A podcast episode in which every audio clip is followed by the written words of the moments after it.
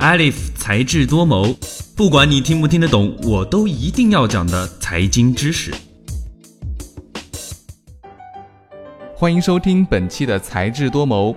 前两天我看到这样一个故事，主人公跟合伙人一起开网店卖衣服，由于经费短缺，所以只能花很少的钱随便找模特拍了一些衣服的照片。拍完之后，主人公唉声叹气，于是合伙人就说：“咱们这点钱呢，只能拍这样的照片了，你呀就知足吧。”主人公反问了一个问题：“你觉得我们网上卖衣服卖的是什么？”合伙人说：“那还用问？当然是衣服了。”这个时候，主人公说：“错，在网上卖衣服卖的是照片。”合伙人站在创业者的角度来思考问题。我们只知道自己有什么，而不知道客户想要什么。但是客户想要的是照片吗？当然不是。主人公心里很清楚，女生都是感性消费的动物，看到漂亮的、效果好的模特照片，肯定容易心动。所以，真正打动用户去点击购买的，不是衣服本身，而是漂亮的照片。或者这么说，能让用户产生购买欲望的是漂亮。照片只是漂亮的一种载体，能够反映出衣服上身是否漂亮，而最后的目的才是购买衣服。所以，站在客户的角度上，我们就能发现一些有趣的消费心理，从而更进一步发掘新的商机。创业公司在早期要怎么做才能和客户在一个频道上呢？第一步，按照你们创业时的想法，用最快的速度做出一个粗糙的原型。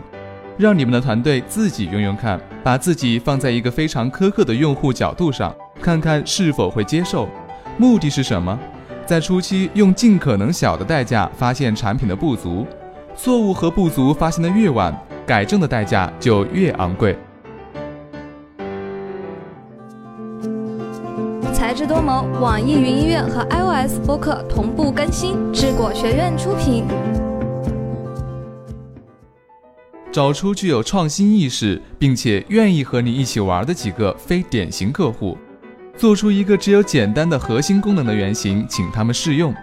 能找到这种用户并不容易，可以用各种方式，比如许诺第一批产品出来以后免费赠送给他们。这些客户是极其宝贵的，他们不仅会指出很多你没有考虑到的地方，帮你扩展思路，甚至会帮你打翻原有的设计。在这个过程中，你要注意观察这些极端客户的行为，不仅听他们说，更要琢磨他们为什么这么做。在这个基础上，你可以发现很多新的需求，甚至产品的独到卖点，因为很多客户需求是客户自己都没有意识到的。第三步，根据上面的需求分析，再反馈回来做新的改进，并进一步完善产品。也就是说，重复第一步和第二步，直到非常确信这就是用户想要的东西。这时候基本功能就稳定了。接下来是第四步，这时可以寻找更广泛的用户群体，通过观察和倾听了解更多的需求。这时候大部分的需求都是比较细微的，比如某些颜色我不喜欢等等。若有重大的需求改变，就需要做出取舍，因为这个时候改进已经非常昂贵了。提问的时候多问开放型的问题，遵循五 W 原则：Why、What。Where, which, how 等等，而不是仅仅问你喜欢吗这样模糊而没有意义的问题。最后才是真正把产品做稳定，安排市场推广等常规流程。整个流程的思路就是先针对一群极端用户，通过看得见摸得着的原型，渐进式深挖需求，找到产品的卖点和新的市场需求。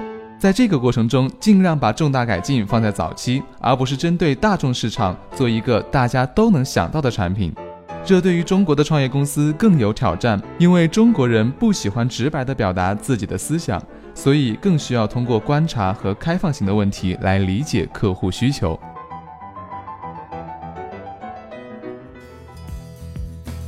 最新鲜的财经知识，你 get 到了吗？